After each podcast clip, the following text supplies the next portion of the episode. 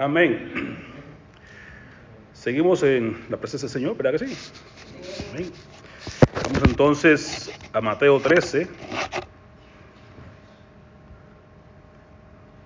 Lo que nos corresponde en el día de hoy.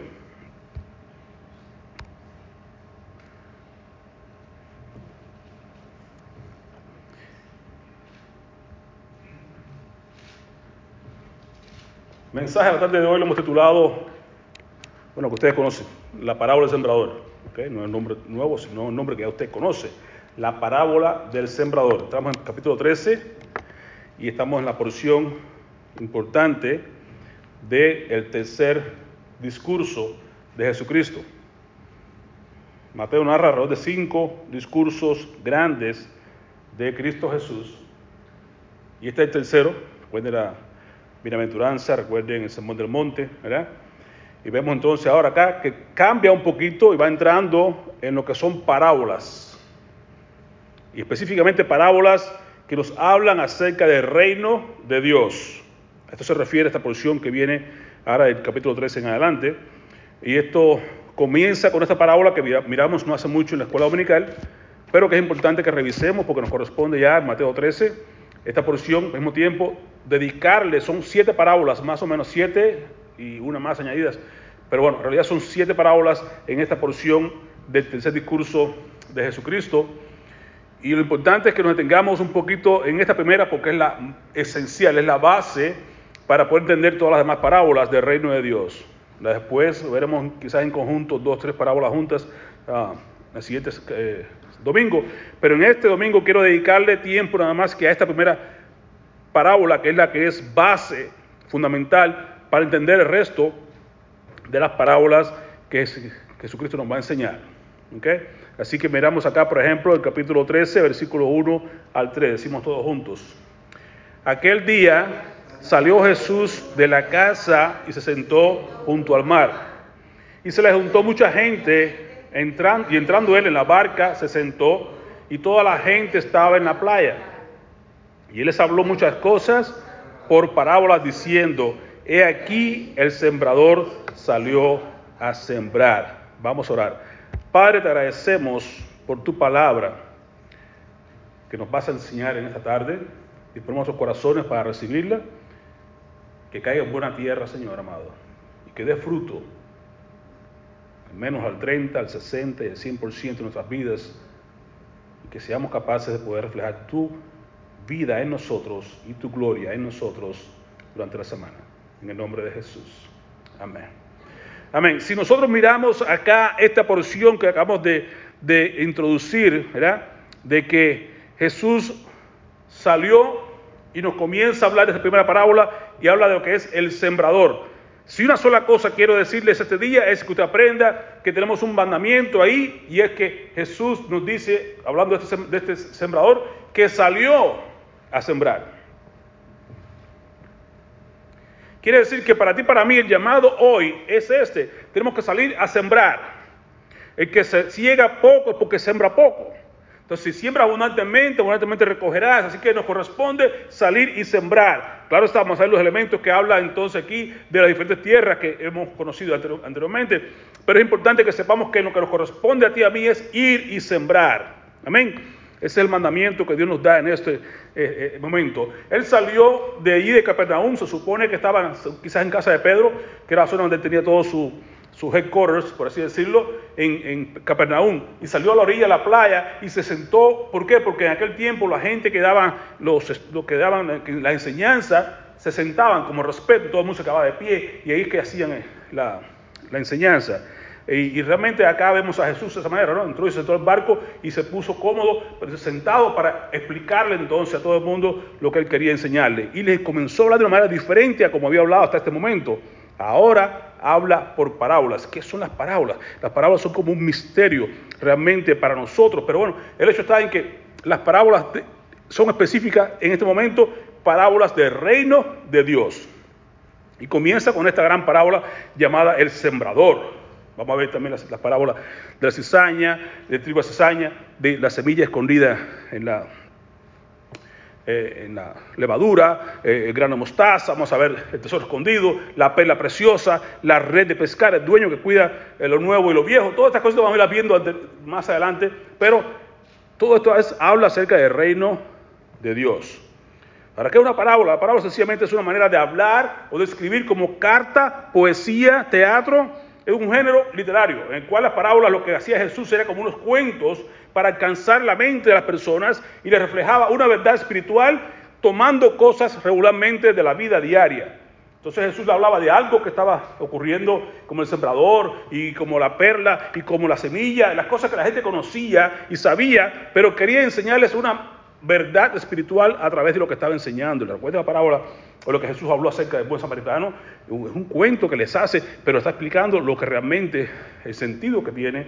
Quería mostrarles la misericordia, quería mostrarles el amor. Así que en cada una de las cosas que Jesús hablaba, la gente se quedaba un poquito medio perdido porque no tenían quizás el conocimiento o no entendían lo que Jesús quería decirles, pero realmente es una verdad escondida, una verdad, un misterio, porque está escondido en, una, en algo genérico normal de todos los días, pero que realmente ahí hay un mensaje que tú y yo tenemos que aprender a escuchar para poder entenderlo. Y es ahí lo que siempre Jesús hablaba, decía que tenga oídos para oír, que oiga.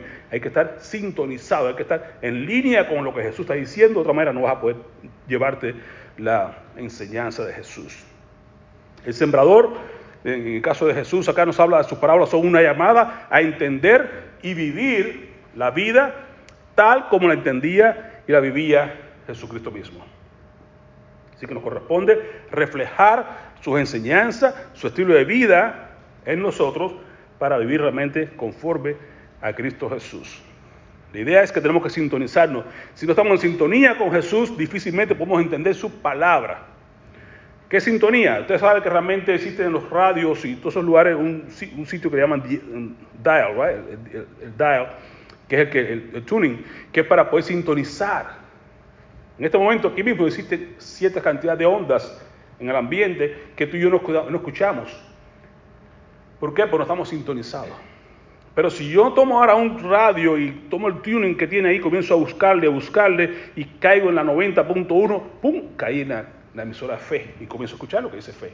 Y si corro al otro lado, ¡pum! Escucho lo que dice otra emisora. Y así porque estamos en sintonía. Y es lo que ocurre muchas veces si tú y yo estamos fuera de sintonía con Dios, aunque nos hable tan alto como quiera, no escuchamos porque no estamos en sintonía. Hay ciertas cantidades de ondas que el ser humano es capaz de captar, otras tantas, los animales son diferentes, ¿sabes cómo el caballo es capaz de saber o escuchar cuando hay peligro que tú no te das cuenta, sin embargo el caballo ya se da cuenta. Hemos hecho experimentos muchas veces, no muchas veces, pero cuando comenzó aquello de lo, del ultrasonido ah, en Cuba, el ultrasonido, y comenzamos a ver aquello en, en fisioterapia, y decimos, ¿cómo es posible que ¿Qué sonido? Si no escucho nada. Me hablas de sonido para sanar y curar las enfermedades, las inflamaciones de los tendones y las cosas. Nosotros como médico llegábamos ahí a fisioterapia y queremos aprender cómo era aquello, pero no sabíamos porque no escuchábamos nada. Así es, porque se llama ultrasonido, quiere decir que va por debajo del sonido del ser humano. Tú no puedes escucharlo, pero está sonando. ¿Qué hicimos un día? Trajimos un gato, lo pusimos dentro de aquel lugar, en fisioterapia. Tranquilo el gato. En cuanto sentimos el aparato, entonces el gato se volvió loco, porque el gato sí escuchaba el sonido. Para ti, para mí no es percibible, pero para el gato sí era percibible. Así que, y, ahí se habla del sonido y la sintonía, cómo tú y yo podemos estar en línea con Cristo para poder entender lo que nos quiere enseñar. Así que lo importante es tener oído, por eso decía Jesús, el que tenga oídos para oír, que oiga lo que el Espíritu dice a las iglesias. Y fue su última exhortación en, en, Apocalipsis. En cada una de las cartas que envía a las iglesias termina diciendo lo mismo, que el que tenga oídos para oír, que oiga lo que el Espíritu dice a las iglesias. Amén. Y aquí es la parábola, es muy importante y muy fácil, porque la parábola ya está dicha y la parábola mismo Jesús más adelantito nos la explica, así que es muy fácil. Pero al mismo tiempo hay que tener oídos para oír, de lo contrario no entenderíamos lo que quiso decirnos Jesús. La parábola es esta, muy sencilla. Y aquí el sembrador salió a sembrar y al echar la semilla, parte cayó en el camino junto al camino. Vinieron los pájaros y se la comieron. Parte cayó en un terreno rocoso donde no había mucha tierra y brotó y pronto, brotó pronto, pero no, pero por no ser hondo el suelo y al salir el sol se agotó y se secó porque no tenía raíz. La otra, la tercera parte, cayó entre espinos, crecieron los espinos y la sofocaron. Y la otra, la cuarta, en cambio, cayó en buena tierra y dio fruto, una parte al ciento, otra al sesenta y otra al treinta por ciento. Y aquí está, el que tenga oídos para oír, que oiga.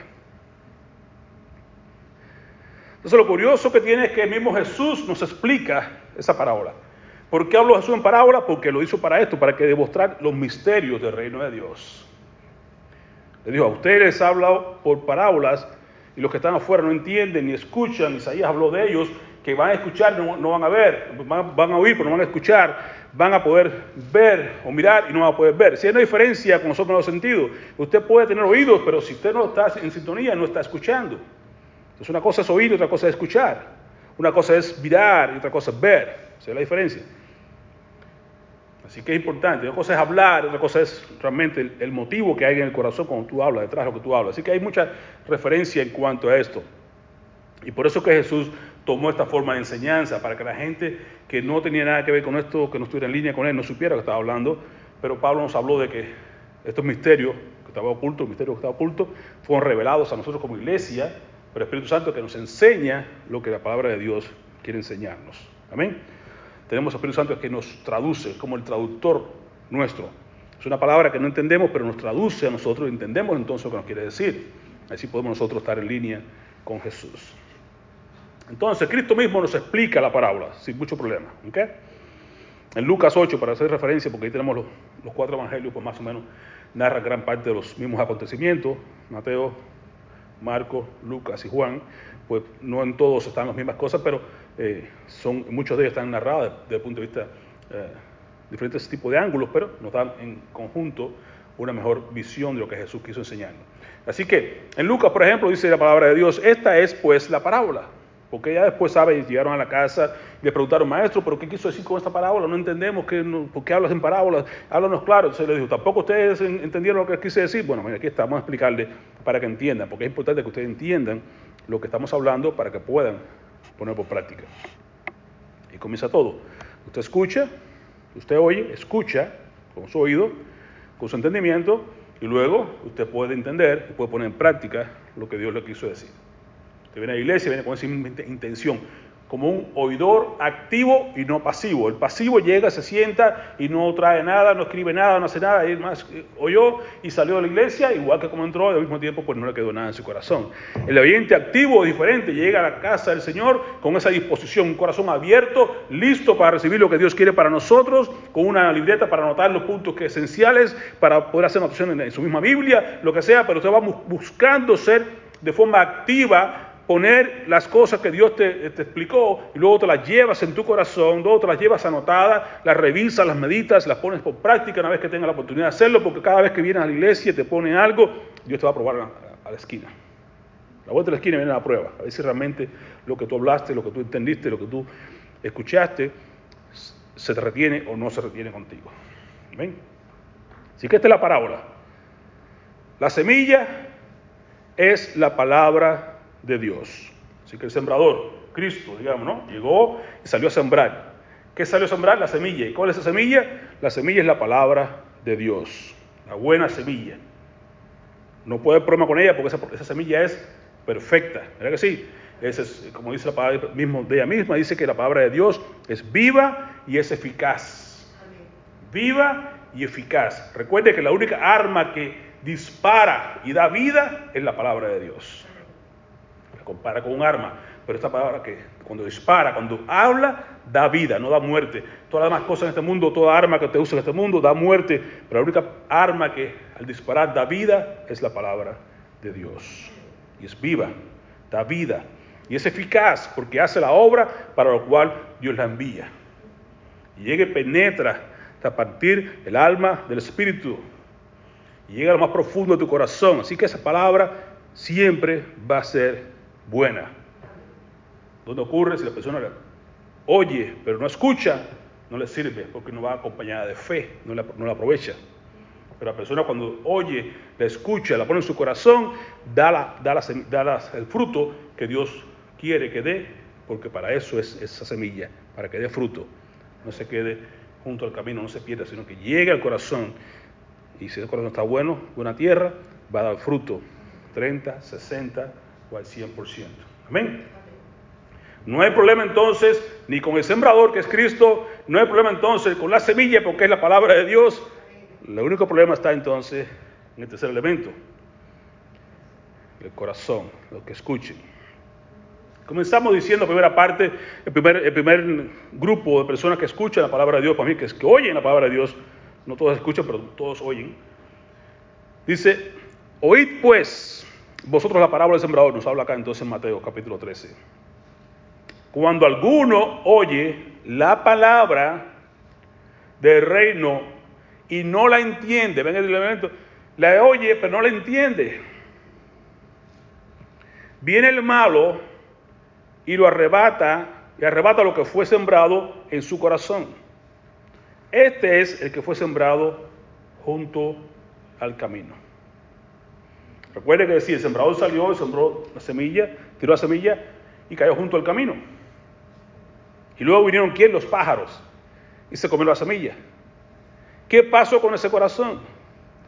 Que está duro. ¿Qué es lo que endurece el corazón del hombre? El pecado. Entonces cuando la persona decide andar en pecado, cuando la persona decide andar con falta de perdón, cuando la persona decide andar con amargura, la persona decide andar con todo este tipo de actitudes malignas en su corazón, está duro, está endurecido. La palabra de Dios llega allí, pero se encuentra que el corazón está endurecido y no penetra entonces en el corazón de esa persona terreno fácil para que entonces las aves que se compara aquí con, el diablo, sus demonios, vienen y te quitan, te arrastran, te llevan la semilla que se, quiso plantar en ese lugar, pero a la superficie, semilla que no pudo penetrar en tu corazón, fácilmente llega y te lo arrebata a tu mente. No llegó a tu corazón, llegó al oído y apenas no ha llegado todavía al corazón cuando ya el enemigo te lo ha quitado. Te arrebató la preciosa semilla que el Señor quiso plantar en tu corazón. Lamentablemente hay personas por la vida que andan con su corazón duro. ¿Por qué? Por muchas razones, no solamente por el pecado, sino por, por lo que las ofensas, más bien eh, es un pecado realmente por la, falta de perdón. Quiere decir que la persona que vive con falta de perdón porque le han hecho algo malo, en estos días fue curioso porque me tuvieron eh, estaba escribiendo con alguien de, que estaba lamenta, lamenta, lamenta, lamenta, diciéndome cosas que cada vez que me escribía el y lamento, y me han hecho esto y me han hecho lo otro, yo le hablo sobre el perdón y les envío, les envío, les envío. Y, luego me dice, ¿dónde son ustedes? Y le explico, bueno, somos aquí de Florida, somos, eh, somos, estamos en internet, pero yo por lo menos estoy en Florida, pero hay mucha gente de varias partes del mundo. Y me dice, yo soy de La Habana. y digo, wow, qué curioso, viene a, a ser de, mi país. Y, y, luego dice, que la gente me han hecho esto, me han hecho lo otro, me han hecho lo otro. Entonces, puro lamento. Y dice, no, cuando las personas no son capaces de perdonar, tu corazón se pone duro. Y es cierto que mucha gente ha tenido muchas ofensas en su vida lo han maltratado tanto que llega al punto de que no hay forma de que ese corazón se ablande porque están endurecidos de tal manera que la palabra de Dios no puede penetrar en su corazón. Entonces es la condición de muchas personas. Y el enemigo, por más que tú le plantes, por más que tú le digas, el enemigo viene y te arrastra, te roba lo que te ha querido plantar en tu corazón. Primera condición. Corazón es duro. Vas a encontrar muchas personas por ahí, amargados, entristecidos, frustrados, cansados de lo que han hecho en la vida, de cómo le ha ido mal la vida, de cómo le ha ido mal aquello, cómo le han hecho a las personas el feo. Sin embargo, usted tiene que tener mucha paciencia orar mucho y seguir invirtiendo en esa tierra porque esa está dura. No crea que es fácil porque usted la habló una vez, ya estuvo y se va a lograr. Siga plantando, siga sembrando porque esa tierra requiere un trabajo un poquitico más intenso que los demás que usted va a ver en adelante. Hablamos hoy acerca de la vida ah, de las persecuciones. ¿okay? Interesante cómo hablaba, Jesús ahí en, Apocalipsis capítulo 2, de que vamos a ser perseguidos. La persecución llega y comienza por la casa de Dios, dice el apóstol Pedro. Entonces dice, la segunda tierra es aquella tierra, aquella tierra en la cual dice que, y el que fue sembrado en pedregales, ¿se acuerda? Siguió, salió el sembrador, se tiró la semilla, cayó junto al camino. Luego sigue andando, sigue tirando la semilla y una cae entre pedregales. Un poquito de tierra, más piedras que, otra cosa. La semilla cayó, brotó rápido porque había tierra, quizás estaba una tierra buena, húmeda, y brotó rápido la semilla, pero no tiene, no tiene profundidad, lo que hay abajo, lo que hay es piedra. Y entonces, por tanto, se seca rápidamente ¿Qué está queriendo decir Jesús con esto? Es una explicación a lo que pasaría con las personas que llegan a la iglesia, todo le va bien, qué bonito, pero vienen entonces las dificultades, se enferman, pierden el trabajo, hay pandemia, hay lo que sea, hay persecuciones y se secan. Se secan. Ya no son creyentes, ya no son fieles hasta la muerte, como dice la palabra de Dios. Ya se pierden la corona. Y esto es lo que dice, el que fue sembrado en pedregales, este es el que oye la palabra y el momento recibe con gozo, alegría. Aleluya, gloria a Dios. Y viene y está contento en la palabra de Dios. Y encontré a Jesús, encontré mi nuevo amor, como cantaba uh, Ariana. Y todo muy bien, gozoso, pero no tiene raíz. Vienen, se gozan, vienen a las iglesias grandes, contentos, y, y, gritan, y, y todo fantástico, y se caen para atrás, todo, fantástico, pero no hay un fundamento, y es lo que pasa, no tienen un fundamento de, la verdad, no se han pasado por clases de, bautismo, no han pasado por, los lugares de clase de discipulado, personas que no llegan constantemente a la escuela dominical, o no están en pequeños grupos, aunque estén en iglesias grandes, no importa, pero si usted no está en un grupo pequeño, donde tú puedas ser fortalecido, tú puedas ser ayudado a tener un fundamento firme, de nada te sirve porque vendrán los problemas.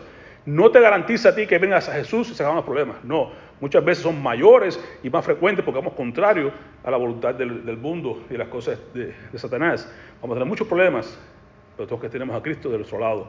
Somos más que vencedores en medio de los problemas. Somos capaces de, de tener a dónde movernos, en quién confiar, en un grupo de creyentes en cuál soportarnos. Tenemos muchos más recursos que los que están sin Cristo, pero lo que pasa es que los problemas van a ser quizás mucho más grandes. ¿Y cómo se diferencia? En esto. Cuando esta persona no tiene raíces, no tiene un fundamento firme, no tiene un discipulado correcto, cuando llega la persecución y la aflicción por causa de la palabra, tropiezan. Entonces muchos están en la iglesia, pero en cuanto se le acabó el trabajo, en cuanto pasaron dificultades, en cuanto se enfermó alguien, en cuanto se divorció cualquiera, ya no quieren seguir a Cristo. Lo vemos constantemente. Entonces no tiene raíces. No tienen. No importa qué tiempo llevas en la iglesia, no tiene raíces. No se trata de venir a la iglesia, la iglesia no salva a nadie. La iglesia es un lugar, el peor lugar, porque tú, tú vas a escuchar la palabra de Dios, tienes más responsabilidad con Dios, pero si tú no creces y tienes más problemas con Dios, te va a pedir más cuenta porque tú estás escuchando la palabra del Señor. Tienes menos excusas. Entonces no me vengas ahora con que eh, cualquier cosa que ocurra en la vida y te vas es una excusa, no hay raíces, hay que perseverar. Bien claro dice el Señor acá, sé fiel hasta la muerte. Sé fiel. ¿Hasta cuándo? Hasta la muerte. Y hay bendición, claro que sí. Yo te daré la corona de vida. Pero tienes que ser fiel. Vendrán tempestades, vendrán problemas, porque son, van a llegar, y decía como, porque va a ser por 10 días, quiere decir por un tiempo, tiene límite. Dios tiene el control del límite del tiempo y la intensidad y la duración de todas las pruebas que tienes que pasar. Dios te pone y te permite pasar por pruebas. Pero Él sabe qué tiempo van a durar. Él sabe qué intensidad puede darte. Y Él sabe qué cantidad de tiempo y de, y de todo tiene contigo. Porque eres que está en control. Eres quien maneja tu vida. Ahora, tu función, la mía, no te olvides, es ser fiel hasta la muerte. Y Él es quien nos dará la corona de la vida. Jesús fue claro, desde el principio comenzó diciendo, ¿sabes qué? También hoy, Mateo 5, 11 y 12, desde temprano. Primer discurso, ¡pum! El sermón del monte, bien claro lo dijo, hermano, bienaventurados sois cuando por mi causa os vituperen y os persigan y digan toda clase de mal contra vosotros, mintiendo. ¿Cuál es tu función la mía? Gozaos y alegraos. ¿Por qué? Porque vuestro galardón la corona que Dios nos tiene preparado, nuestro galardón es grande en los cielos. Dice, porque así persiguieron a los profetas que fueron antes que vosotros. ¿Quiénes son ustedes para que no los persigan? Para que no tengan que te van a castigar porque si no quieres llevar a cabo una cirugía en contra de cambio de sexo y cuántas cosas están pasando hoy en día. No importa que te diga, usted manténgase fiel hasta la muerte.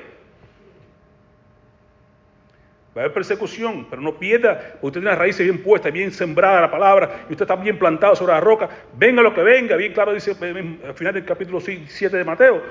Lo mismo que el sermón del monte, el sermón del monte. ¿Quién es el prudente? ¿Quién es el sabio? El que planta sobre la roca. Cuando vengan los vientos, las lluvias, las tempestades, no se cae porque está sobre la roca. Pero usted tiene que ser personas como esos, que estén y que escucha la palabra y la pone por obra. Lo compararé a un hombre prudente que puso su casa sobre la roca. no sobre las piedritas estas que hacen caer a la gente, sobre la roca que es Cristo Jesús. un fundamento firme en Cristo, nada ni nadie te podrá separar del amor de Dios que es en Cristo Jesús, Señor nuestro. Pero ves que llegan a la iglesia, porque qué tontería, ya salen corriendo. ¿Dónde está tu, tu fundamento? ¿Dónde está tu confianza? En el trabajo, porque te perdiste no tienes confianza en Dios, o en otra cosa, porque no sé qué, tu familia, porque te traicionaron. ¿Dónde está tu confianza? En Cristo, la roca de los siglos. Roca eterna, no te gusta ese nombre, esta iglesia, roca eterna. La tercera clase de tierra salió y sembró y cayó entre espinos. ¿A qué se refiere esto? Dice el Señor. El que recibió la semilla que cayó entre espinos es aquel que oye la palabra. Otra vez, los tres oyeron. Oyó la palabra, pero su corazón estaba duro. Oyó su palabra y no creyó rapidito, pero luego fracasó por causa de la persecución. Me compara el sol, ¿eh? decía, cuando salió el sol se quemó, se secó, que es la persecución. ¿eh? Para aquí habla que está, cayó entre espinos. Y comenzó a crecer, claro que sí. Escuchó y comenzó a crecer. Pero, ¿qué son los espinos? Las preocupaciones de esta vida, el afán y la ansiedad. Mateo 6 dedica todo el capítulo, final del capítulo, a la ansiedad y a todo esto, ¿verdad que sí? Y luego Filipenses 4 nos habla también, por nada estés afanoso. ¿Por cuánto? Por nada estés afanoso. ¿Orar por qué? Por todo. ¿Cuándo? Sin cesar. Entonces es muy diferente que si usted está orando sin cesar, si usted está orando en todo tiempo, dando gracias a Dios en todo, usted no puede estar preocupado por nada. Si usted no está orando es porque está preocupado. La preocupación y la oración no van en conjunto, no pueden ir juntos uno con otro. Si te ocupas en orar, no tendrás tiempo para estar preocupado. Usted estás orando y dejando las cosas en las manos del Señor, descansando en el Señor. Por nada estéis afanosos, si no sean conocidas todas vuestras peticiones delante de Dios en toda oración y ruego, corazón de gracias.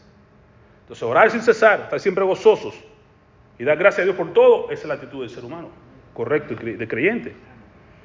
Entonces, cuando estas cosas llegan, no te pueden ahogar. No deben ahogarte a ti las preocupaciones porque tú estás orando, porque tú estás agradecido, porque tú estás dependiendo de Dios. No hay por qué el afán que la gente se vuelve loco y que están preocupados que si, la, que si el eclipse o si la, si la persecución o si viene ahora no sé qué cosa o si otra pandemia. No te preocupes porque tú tienes tus ojos puestos en Cristo y tus raíces profundas sobre la roca que es Cristo. El afán las preocupaciones de esta vida. ¿Por qué te preocupas? Eso fue claro, eso fue hasta, cómico. ¿Por qué ustedes se preocupan? Si usted no puede hacer lo más fácil, lo más sencillo que es añadir a tu estatura un codo, si no puedes hacerte más grande, hacerte un pelo negro, un pelo blanco negro, tú no puedes hacer lo más sencillo, ¿cómo vas a querer hacer las cosas grandes y celestiales? Si usted no puede hacer lo más pequeño, ¿para qué te preocupas? Solo Dios puede hacer las cosas grandes y pequeñas, solo Él puede. Por tanto, yo debo descansar en Dios, aquel que todo lo puede, aquel que sabe mi nombre, me conoce mi nombre, sabe los caballos que tengo con mi cabello, en mi cabeza, sabe los números de mis días, lo sabe todo. ¿A quién voy a creerle yo? ¿En quién voy a confiar? ¿En el hombre? Dice claramente que no puedes poner tu confianza en el hombre, porque por ser hombre, por débil que es su brazo, no debes poner tu confianza en él, pon tu confianza en Cristo. La roca de los siglos que no cambia, el mismo ayer, hoy por los siglos. Bien claro está en el mero centro de la Biblia. Salmo 118, 8. Dios está sentado en su trono. ¿En quién voy a confiar? Bienaventurado, dichoso el hombre que confía en Dios. No confía en el hombre, dice Jeremías también. No confía en el hombre. No vale la pena. No se confianza en los reyes, en los presidentes, en aquel y en el otro. No confía en nadie. Confía en Dios, que nunca te fallará. Entonces las preocupaciones de la vida y el engaño de la riqueza. Me gusta como Mateo los pone, porque en, otros, en Lucas también nos habla de esto, como hemos visto ahorita en Lucas 8. Dice, y la riqueza, pero no, no, el engaño de la riqueza, porque realmente hay que ponerle el adjetivo que lleva la riqueza, son un engaño. Y la gente corre tras la riqueza y persigue la riqueza. Y todo esto claramente dice, eh, dice, Salomón en, en uno de sus proverbios. El que corre tras la riqueza es, nada, porque es que se harán como alas y volarán al cielo. Se te van a ir, es como, es como ir corriendo tras el viento. Nunca podrás alcanzarlo. Aún Eclesiastés también nos habla muchas veces de esto que por más que él hizo, todo es vanidad de vanidad, no sirve para nada. Cuando tú corres tras la riqueza, es como correr detrás del viento. No vas a alcanzarlo, no vas a satisfacerte jamás. Nunca vas a estar completamente. Pregunta a los más ricos que hoy en día están sobre la tierra. ¿Cuánto es más? ¿Cuánto es suficiente? Siempre un poquito más, un poquito más. Nunca se sacia el ser humano de querer más y más y más. Pero es un engaño, porque es un espejismo. Al mismo tiempo, por más que tengas, cuando te mueras, todo se queda. Preguntaron a, a la gente cuando murió uno de los Rockefeller, ¿y cuánto dejó? ¿Cuánto dejó? Lo dejó todo. Todo. No se puede llevar nada. Entonces, ¿cuál es el problema? La riqueza son un engaño. Las preocupaciones te roban tu vida y tu paz. Es como traer entonces las nubes de mañana sobre el sol soleado de hoy. Pones nublado el día de hoy por gusto, porque está, soleado, pero estás pensando en las nubes de mañana. Y las traes hasta hoy, dañas el día de hoy y dañas el de mañana. Cuando Dios nos da energía y nos da fuerza y nos da provisión es diaria. Por eso dice, danos el, hoy nuestro pan diario, ¿no? Porque es así, porque Dios suple las necesidades diarias un día a la vez. Dios no te va a dar a ti todas las cosas para todo el tiempo, es un día a la vez. Pero si quiere que tú dependas de Él un día a la vez. Él suple tus necesidades diarias un día a la vez. ¿Para qué te preocupas si no puedes ser más pequeño? No puedes cambiar nada. Por más que te afanes, no puedes añadir a tu estatura un codo. ¿Y para qué quieres serte rico? Serán alas como águilas y se irán al cielo. Son un engaño, son una falacia. Y lo único que pueden hacer es ahogarte de modo que tú no puedas dar el fruto que Dios espera de ti. ¿Por qué no puedes dar fruto? No, hermano, tengo que trabajar, hermano, estoy afanado, tengo que, tengo que para, para el carro, hermano, tengo que... no está en la iglesia el domingo porque estás trabajando turnos dobles y estás haciendo un montón de cosas y buscando, porque, o por ser rico y por querer hacer aquello. Y no, hermano, estoy preocupado porque no, no, estás en las cosas del Señor porque estás ocupado, estás preocupado. Dios se ocupa y tú te preocupas. Eso no debe ser así. Tú ora y alaba al Señor y Dios se ocupa de, tus asuntos. No tienes que estar preocupado, no tienes que estar afanado, no debes estar corriendo tras la riqueza porque son un engaño. Y todo lo que van a lograr hacer en tu vida es ahogarte el fruto. Ya no tienes tiempo, ni deseo, ni fuerza, ni ganas de ponerte a orar en tu casa, de ponerte a leer la palabra, de ponerte a buscar, mucho menos llegar a la iglesia. No vas a querer hacer nada porque estás tan cansado, tan estropeado, tan que no puedes ni con tu alma. Apagan, ahogan el fruto de la buena semilla que fue plantada en tu corazón. La cuarta tierra. Sigo sembrando, la gloria a Dios, encontró una tierra. Y este es el que oye y entiende la palabra. La oye y la entiende. Atesora en su corazón. Por tanto, da fruto. Produce fruto diferente, una cantidad diferente, pues el 7%, 60, 30 por uno pero da fruto. De las cuatro tierras, el único que dice que dio fruto fue esta. Diferentes números, pero dio fruto. Lo que espera Dios de ti y de mí es que demos fruto. Y que nuestro fruto permanezca, para que nuestro Padre sea, glorificado en los cielos. El fruto tuyo y mío es multiplicarlo, que seamos otros, buscamos otro creyente, hagamos otro creyente, nos multipliquemos. El fruto tuyo y mío es que seamos capaces de mostrar el carácter de Jesús en nuestras vidas. Es el plan de Dios, Romanos 8:29. Al que antes llamó y, predestinó y, escogió todas las cosas, lo hizo para que seamos conforme a Cristo Jesús. Ese es el plan de Dios. Entonces todas las cosas obran para bien, pero es para hacernos como Él quiere que seamos. Si no, no vale la pena. Lo que Dios está invirtiendo en tu vida, ya sea persecución, ya sea dolor, sea enfermedad, lo hace para que tú te conformes a la imagen de su Hijo Cristo Jesús. Ese es el fruto final de nuestra vida. Hacer de nosotros Cristos, pequeños Cristos. Mostrar ese carácter que se va a mostrar a través del fruto del Espíritu Santo que, ya conoce, que es amor, gozo, paz, paciencia, benignidad, bondad, fe, mansedumbre, templanza. Por tales cosas no hay ley. Ese es el reflejo del fruto del creyente. Y tú y yo, puede que no demos mucho, demos al 30, podemos un poquitico más, al 60, otros estemos ahí al fuego, al 100%, pero que estemos dando fruto. Es la intención de la palabra de Dios. Cuando eso hace la palabra de Dios en tu vida, tú la escuchas, tú la entiendes y comienzas a producir ese carácter de Dios en tu vida, comienza a reflejarse en tu vida, que vea, como dice la palabra de Dios, mismo Jesús dijo ahí en, el Sermón del Monte, capítulo 5, que los hombres puedan ver tus buenas obras, no por ti, pero que vean tus buenas obras, que vean tu Cristo formado en ti formándose en ti, que la gente te ofenda, que tú puedas decirle Dios perdónalo, que la gente te haga cosas y diga no te preocupes, Dios te ama, que la gente vea en ti el reflejo de que Cristo vive en ti. Y puedan entonces glorificar a tu Padre que está en los cielos, no a ti, pero al verte a ti obrando en esta tierra, ver que Jesús es real en tu vida, puedan glorificar a tu Padre que está en los cielos. Pero qué fruto vamos a poder dar nosotros si alguien nos ofende y queremos pelear con ellos entonces. Si alguien te habla mal de ti, tú en lugar de decir, ¿sabes qué? Dios te bendiga, tú quieres entonces pagarle mal por mal. ¿Qué fruto es ese? El fruto que Dios espera de ti es, como dice bien claramente, si tú eres un hijo de Dios, escogido, amado, eres un hijo santo de Dios, debes vestirte como Cristo quiere que nos vistamos, de la misericordia, de bondad, de humildad, de mansedumbre, de templanza, de paciencia, haciendo teniendo eh, espacio para las faltas de los, demás y perdonándonos unos a otros como Dios perdonó a nosotros en Cristo Jesús. Y sobre todas las cosas vestidos de amor, que es el vínculo perfecto.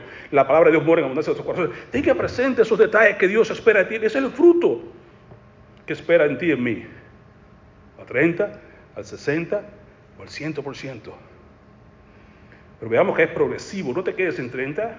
Qué bueno que estás en 30, gloria a Dios. Pero no te quedes ahí. Busca, procura llegar a 60.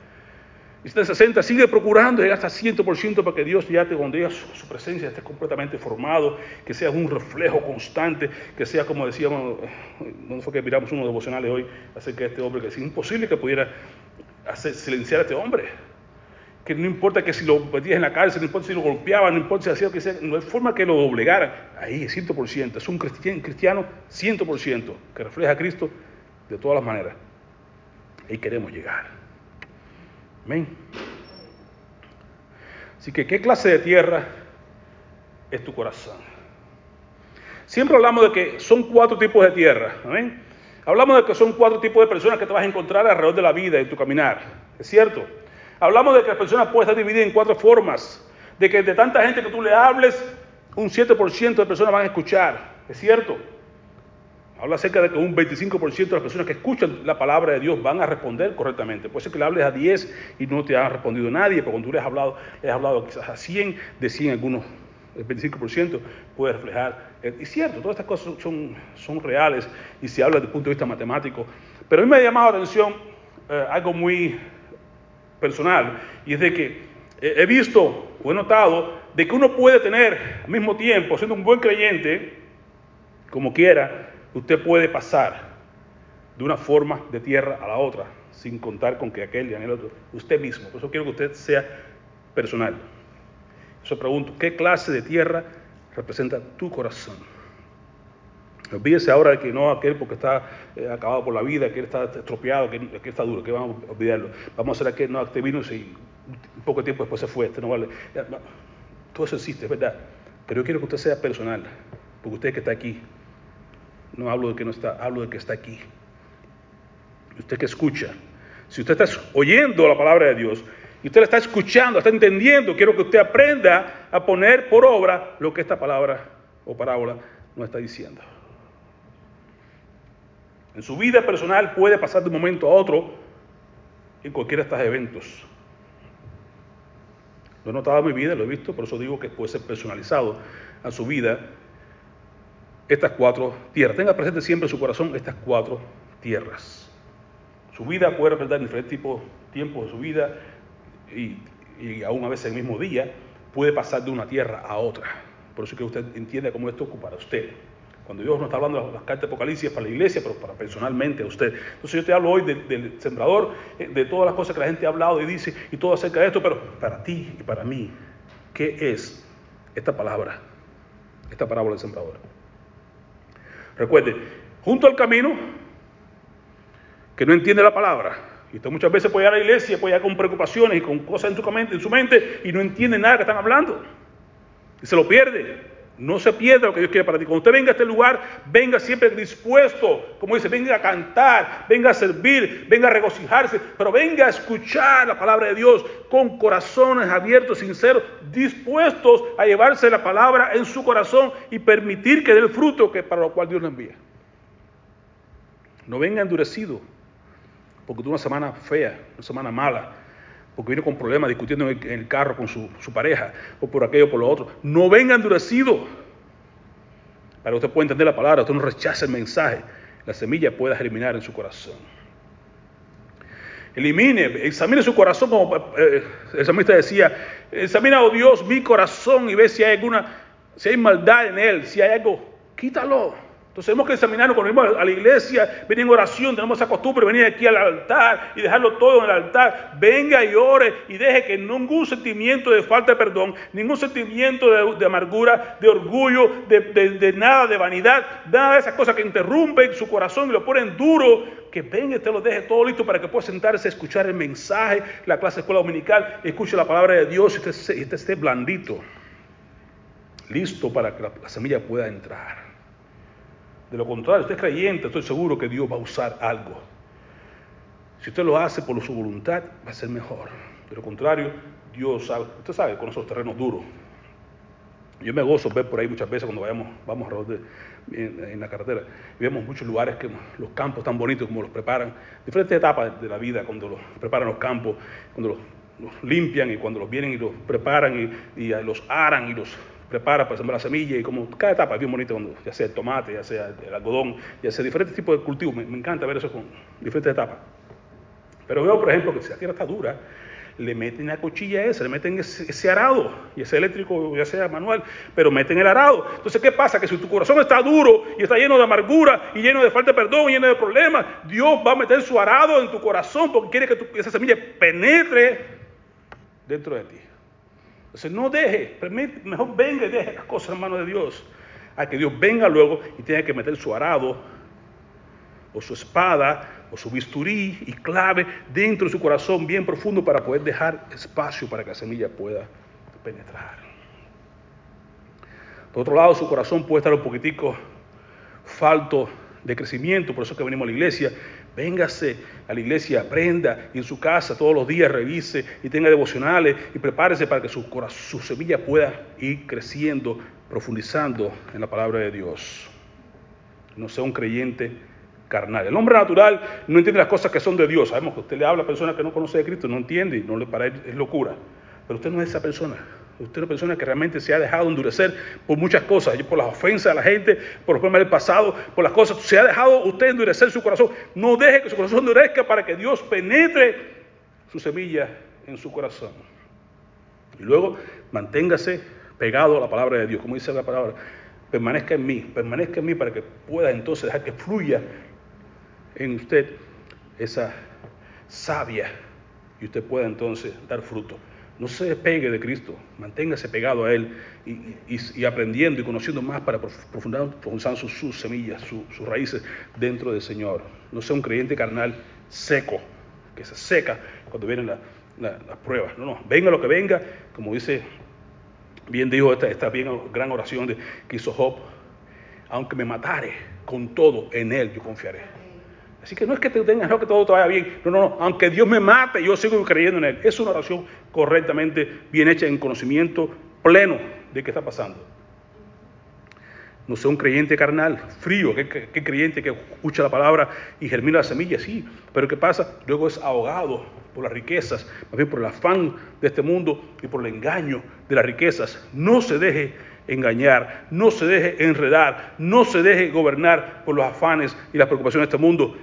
Ponga todo como va, dice, dice Pedro, echar toda vuestra ansiedad sobre él y él cuida de ti. Yo cuando pienso, pienso en Pedro como un pescador, tomar la red y tirarla.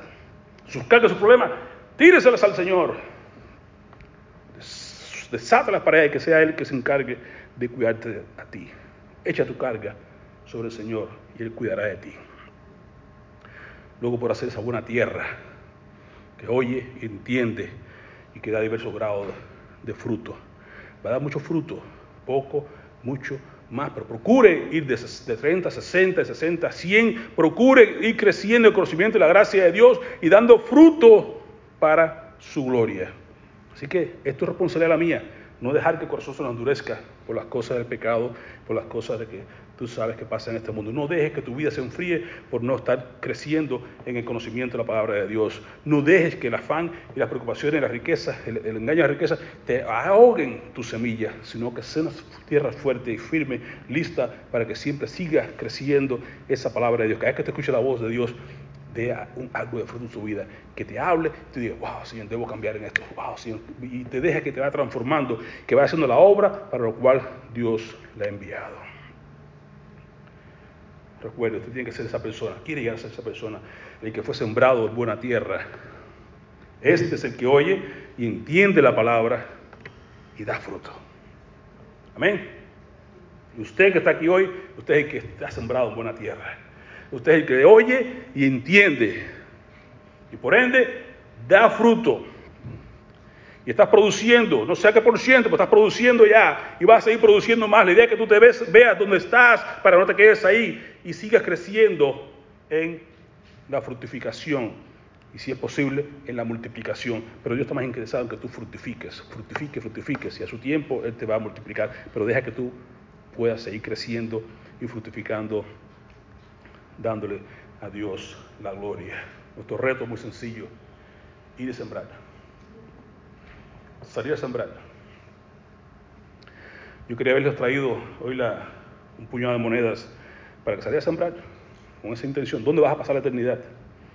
Y las pedí con tiempo y todo, pero me llegaron todas en inglés, no sé por qué razón me, me falló eso, pero ya les mandé un email para que me, me manden en español para que tú tengamos un puñado de monedas en el bolsillo, salgamos y de todo el que lo encontremos, la pregunta clásica, ¿dónde va a pasar la eternidad? Y romper, el hielo y, ayudarles a entender, y usar esa moneda, y usar eh, evangelismo explosivo, y usar eh, testifica que sin temor, usar los métodos que Dios te dé, cualquiera que sea, pero que hablemos, que vayamos a sembrar la semilla y no nos preocupemos por el terreno que sea. Si está duro, orar más duro, orar siempre para que esa persona pueda entender lo que la palabra de Dios quiere darle y, orar porque el, el, tipo de terreno que sea, que Dios lo cambie y que Dios sea quien haga la obra. Pero tu función, la mía, es sembrar. Tenemos al Espíritu Santo con nosotros, Cristo con nosotros, la buena semilla, la palabra de Dios. No hay miedo, vamos a ganar siempre porque tenemos una buena semilla que no va a regresar vacía. Una buena semilla que es viva, que es eficaz. Una buena semilla que va a ser la obra para la cual va a ser, enviada. No vamos a fallar. Jamás fallaremos. La respuesta es Dios. Y Él es el que va a hacer la obra en la persona. No importa el terreno que sea. Su función, la mía, es sembrar. Y sembrar la buena semilla. Con Cristo, con el Espíritu Santo, porque hay que orar para que quite las escamas a esa persona, para que le abra sus corazones, para que los prepare, para que la semilla caiga en buena tierra lo tenemos que sembrar. Orando. Bien dice el salmista, irán dando y llorando el que lleva la preciosa semilla. Preciosa semilla que tenemos tú y yo. Irán dando, irá llorando. Yo añado, iremos orando, llevando la preciosa semilla. Pero, más, volverá a venir con regocijo, con gozo, cantando trayendo sus gavillas. Resultado, la cosecha, viene tiempo de cosechar, pero ahora tiempo de sembrar. La cosecha vendrá un día, pero no se preocupe por eso ahora, preocúpese por sembrar. Siembre sin parar, siembre a tiempo, fuera de tiempo. No mire las nubes, siembre, no mire el terreno duro, siembre, no importa que te tiene la puerta en la cara, siembre, usted sigue adelante, siembre, todo que Dios te ponga en su camino, siembre. Y su tiempo iremos con regocijo trayendo esas gavillas. Si no es aquí, será allá, pero vamos a ver esas gavillas. Corresponde a ti y a mí sembrar. ¿Ven? Sembremos. Vale.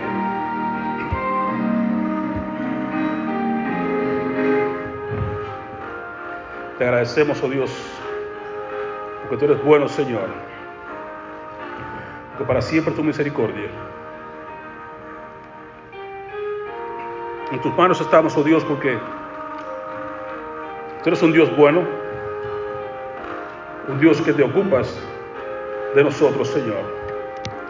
Un Dios que sabes lo que queremos, lo que nos conviene, es hacer tu obra, Señor. Es sembrar tu semilla, sin importar a qué tipo de terreno, donde caiga, no importa, Señor. Tú eres Dios sobre todas las cosas. La obra es tuya, Señor. Ayúdanos a ser obedientes a tu mandamiento. Ayúdanos solamente, Señor amado, a poder ser fieles a tu llamado. A ser obreros que nos encarguemos de hacer tu voluntad, oh Dios. De llevar tu buena semilla al mundo perdido. Y confiar en ti de que tú harás la obra. Y que harás que la semilla dé, las, dé, las, dé el fruto que tú esperas en cada uno de las personas que van a escuchar. Prepara el corazón de las personas que van a escuchar, oh Dios, esta semana, porque sé que van a tener, vamos a tener la oportunidad de, de muchas personas en nuestras vidas, las cuales tú nos vas a presentar y nos vas a probar, nos vas a, a demostrar que tú estás en el asunto. Que tú quieres que hablemos de ti a tiempo y fuera de tiempo. Que mostremos al mundo de, de ese amor glorioso. Y sobre todas las cosas, de que el tiempo ya es escaso. De que tú estás a las puertas, el tiempo se está acabando.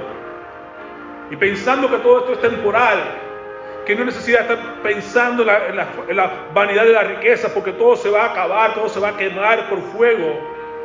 Por tanto, debemos vivir como personas que tú quieres que vivamos con esa expectativa de que tú estás a las puertas, de que es necesario correr y arrastrar, arrancarle del diablo y del infierno a cada persona que anda con esa vanidad de su mente, que anda viviendo ajeno a tu voluntad, Señor.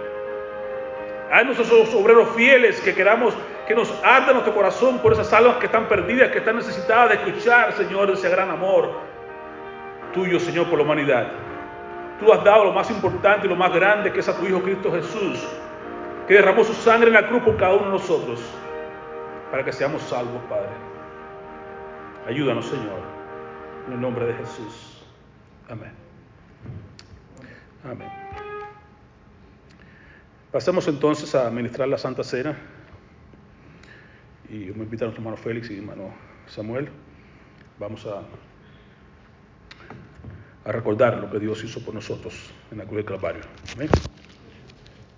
Lo que ellos pasan frente, a prepararnos nosotros para disponer nuestros corazones, como decíamos, ir al Señor en oración.